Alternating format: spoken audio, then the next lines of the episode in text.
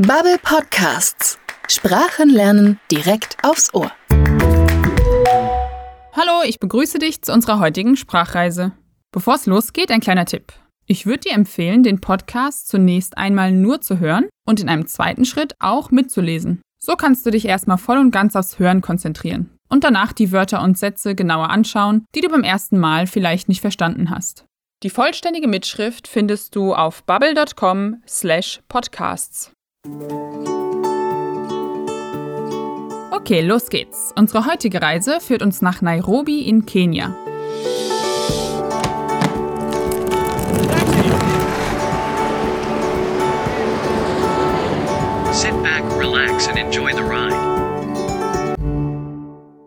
Mein Name ist Miriam und ich bin Redakteurin hier bei Bubble. In diesem Podcast nehme ich dich mit auf virtuelle Reisen. Wir hören gemeinsam eine Geschichte aus der englischsprachigen Welt. Ich bin deine Reisebegleiterin und helfe mit Infos zum Kontext der Geschichten oder gebe dir kleine Hinweise zu Vokabeln und Grammatik. Aber das ist kein Grammatik-Podcast. Wichtig ist, dass dir unsere Geschichten Spaß machen.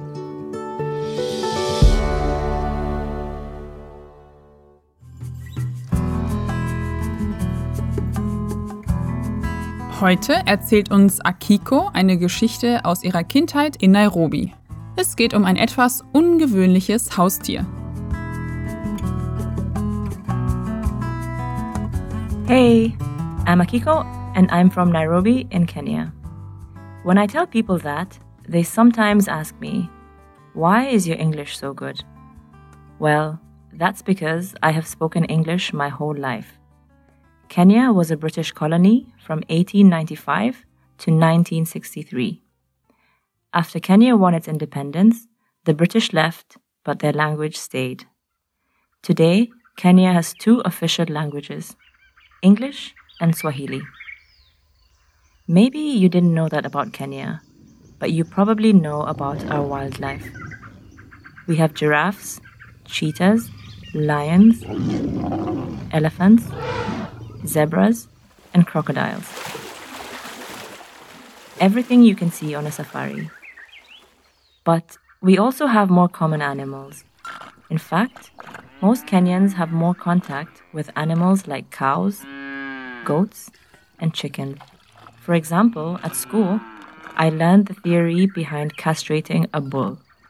Thank God it wasn't a practical exam. Today, my story is about a different common animal, the chicken.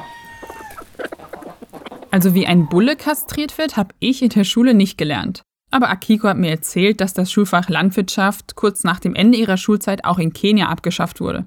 Die Menschen in Nairobi hatten schon damals kaum noch Kontakt zu Nutztieren und natürlich noch weniger zu wilden Tieren wie Löwen, Giraffen oder Cheetahs, Geparden. Aber dann kam ein Huhn in Akikos Familie. When I was 12 years old, my grandmother, Nyanya in Swahili, gave my family a Christmas gift a chicken.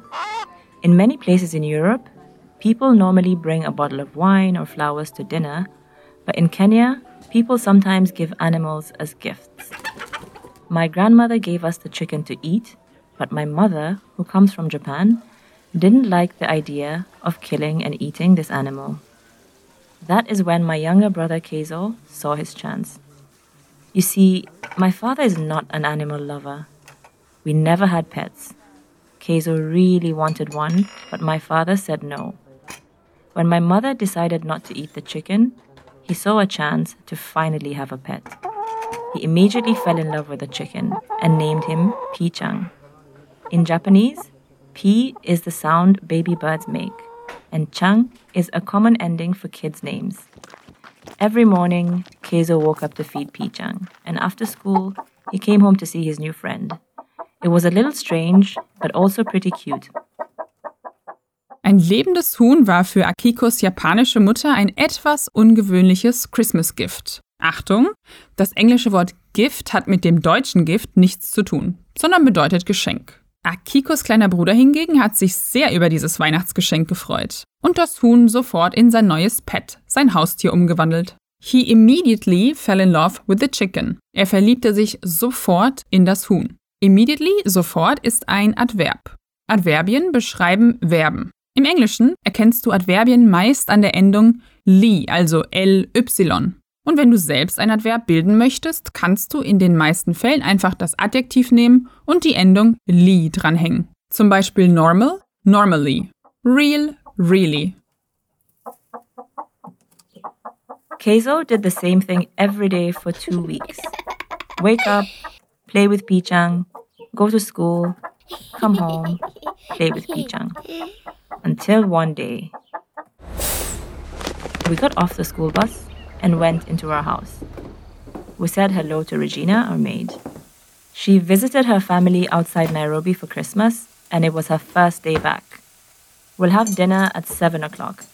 Be here on time, or your food will be cold, she said. Then, Keizo went to play with Pichang. But something was wrong. Pichang usually made a lot of noise in the backyard, but now he was silent. Keizo quickly ran to the back of the house. The chicken was gone. He ran around the neighborhood looking for his little friend, but had no luck. Where was he? Did he run away? When my brother came home, it was time for dinner. Also ich weiß nicht, wie es dir geht, aber ich habe eine böse Vorahnung, was mit Pijan geschehen sein könnte. Und Keizo wohl auch. He quickly ran to the back of the house. Er rannte schnell hinters Haus. Hast du bemerkt? Hier haben wir wieder ein Adverb. Quickly. Er rannte schnell hinters Haus. We sat down at the table and Keizo nervously asked us, Has anyone seen Pichang? At that moment, Regina came in with our dinner. We smelled the meal and suddenly realized what happened to Pichang. Keizo started crying. Can you guess what our meal was? Chicken casserole. Oh je, das hatte ich befürchtet. Hühnchenauflauf? Ich schätze mal, Keizo hat an dem Abend eher aufs Essen verzichtet. Einer Freundin von mir ist mal eine ähnliche Geschichte passiert mit ihrem Hasen. Und danach ist sie Vegetarierin geworden. Unsere Sprachreise ist für heute zu Ende. Ich hoffe, die Geschichte hat dir gefallen und du hast ein paar neue Adverbien entdeckt. Wenn du tiefer in das Thema einsteigen möchtest, dann schau doch mal in unsere Grammatikkurse in der Bubble App rein. Wir würden uns auch sehr über dein Feedback zu unserem Podcast freuen. Schreib uns an podcasting@bubble.com oder hinterlass einen Kommentar in deiner Podcast App. Vielen Dank fürs Zuhören und bis zur nächsten Sprachreise.